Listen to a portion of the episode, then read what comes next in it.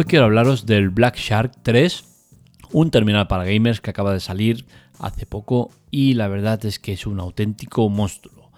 Eh, muchos esperaréis que hubiese dicho Black Shark de Xiaomi o Xiaomi Black Shark, pero es que la verdad no tiene nada que ver con Xiaomi y eh, en el artículo de hoy os lo comentaré eh, de manera que, se entienda y quede claro eh, cuál es la relación de Xiaomi con Black Shark y por qué en esta ocasión no sale, eh, motivos hay y lo explicaremos todo en el podcast de hoy.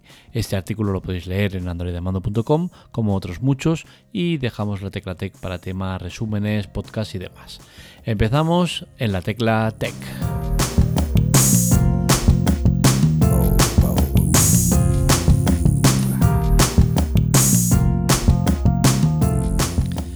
Pues bien, ¿qué tiene que ver Xiaomi con Black Shark? Pues exactamente tiene que ver que Xiaomi posee el 46% de la empresa.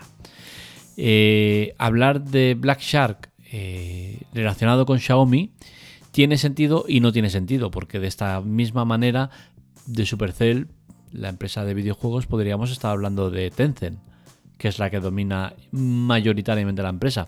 Pues y no lo hacemos, ¿no? Pues en este caso entiendo que Black Shark se tiene que tratar como tal, como una empresa independiente que hace teléfonos para gamers. En este caso ha presentado el Black Shark 3 y el Black Shark 3 Pro y lo hace con una serie de características que, son interesantes. ¿no? Eh, primero, el tema Xiaomi, para quitarnos ya del medio totalmente a Xiaomi. Eh, Xiaomi participa de forma muy muy activa en la compañía.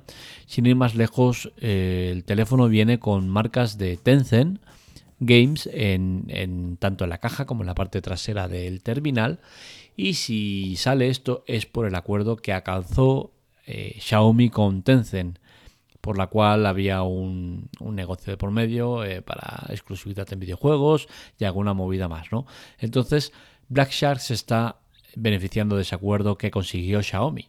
Por otro lado, eh, en otros modelos hemos visto cómo tenía MIUI. En este caso ya tiene eh, totalmente instaurado y promocionado el sistema o la capa de personalización o como queremos llamarle, Joy UI. Es un sistema basado en MIUI, con la cual cosa, si bien es cierto, no es MIUI, eh, es, es, hermano gemelo. ¿no? Entonces, Xiaomi tiene presencia en el terminal por el tema de Tencent y por el tema de UI pero sí es cierto que ha desaparecido totalmente. Xiaomi de la marca Black Shark eh, quieren ser totalmente independientes de ellos, pero bien que se sirven de, ciertos eh, beneficios, ¿no? Pero bueno. Estos ya son temas aparte. lo importante creo que era eh, entender eso, ¿no? Que Xiaomi es y no es Black Shark. Las características del terminal. Pues bien, es un terminal con Snapdragon 6, 865, eh, eh, gráfica Adreno 650, eh, la RAM podemos encontrarla de 8 GB de RAM LPDDR4 o 12 GB de RAM LPDDR5 eh, la diferencia está en el tema de velocidades y tal. Eh, los sensores traseros tienen 64, 13 y 5 megapíxeles y la delantera de 20. Eh, esto estoy hablando en términos generales de ambos terminales, tanto el Black Shark 3 como el Black Shark 3 Pro.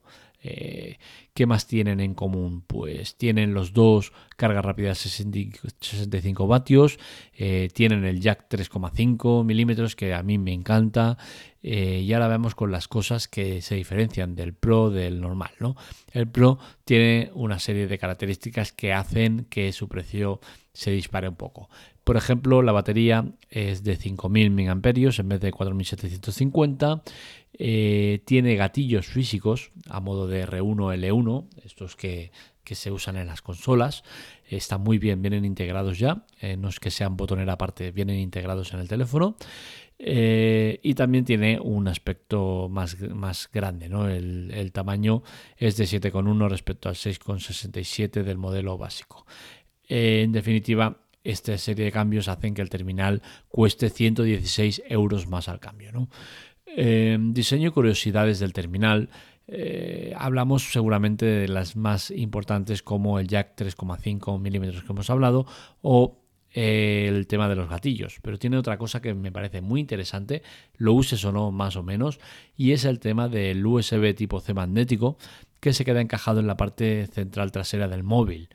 Eh, haciendo que al jugar a los videojuegos no te moleste eh, el cable del USB a la hora de cogerlo con las manos. Eso está muy muy bien y ya os digo, eh, podréis usarlo más o menos, pero es una cosa que lo diferencia del resto de terminales y es un como como idea, yo creo que está bastante bien. las conclusiones de este teléfono son muy muy claras y es un teléfono que a mí personalmente me ha gustado mucho.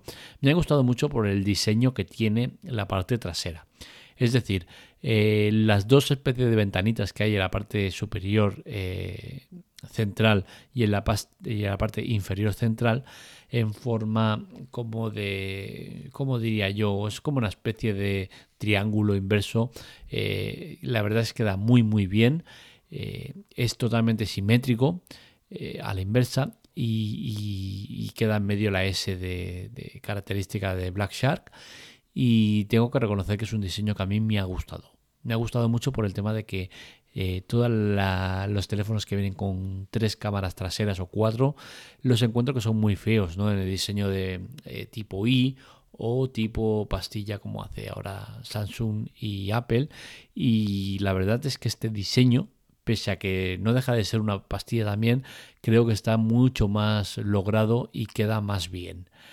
Em, ¿Me compraría este terminal? Pues seguramente no, ¿vale? Primero porque no soy un gamer al, uso, no creo que me pueda considerar como tal, pese a que juego mucho tiempo al PUG, eh, no juego a, prácticamente nada más. Y, tengo que decir que el teléfono bien, me ha gustado. El teléfono al cambio eh, no creo que sea un precio caro, 451 euros, aunque sí que es cierto que, este terminal yo no os lo recomiendo eh, para compra, eh, para importarlo, mm, más que nada por el tema de que no tengo claro si va a llegar a salir a nuestro mercado. Entiendo que sí que seguramente va a salir, no sabemos cuándo, pero comprarlo ahora puede, puede conllevar que tengáis problemas de room al cambiarle tal. Es que en las rooms de, para este modelo no creo que estén tan accesibles y comerciales como, como las de Xiaomi en general. Entonces, eh, creo que es el momento de esperar. 451 eh, euros eh, entiendo que es un precio muy muy asequible para un terminal que tiene muchísimas cosas de fijación líquida y está totalmente preparado para, para los videojuegos y cuando salga nuestro mercado, que veremos cuando sale, pues seguramente eh, costará unos 200 euros más. No me extrañaría que por allá fueran los tiros y seguiría creyendo que es un precio acertado para un terminal de estas características. Así que poco más que añadir del Black Shark 3, eh, un buen teléfono. Eh, que lo tengáis claro que, es eso, que no, de momento no está en nuestro mercado, pero llegará como ha llegado otros modelos para acabar, mm, si os he aportado algo con este podcast, perfecto. Y si no, pues me gustaría al menos que os vayáis con una sonrisa. Y para ello os voy a contar uno de los chistes que me voy guardando, chistes cortos y malos. Y este dice así, mamá, ¿puedo ir a la fiesta de Mario toda la noche? No puedes, porque ojos que no ven, corazón que no siente. Mamá, ese refrán no va, tú tampoco. Un saludo, nos leemos, nos escuchamos.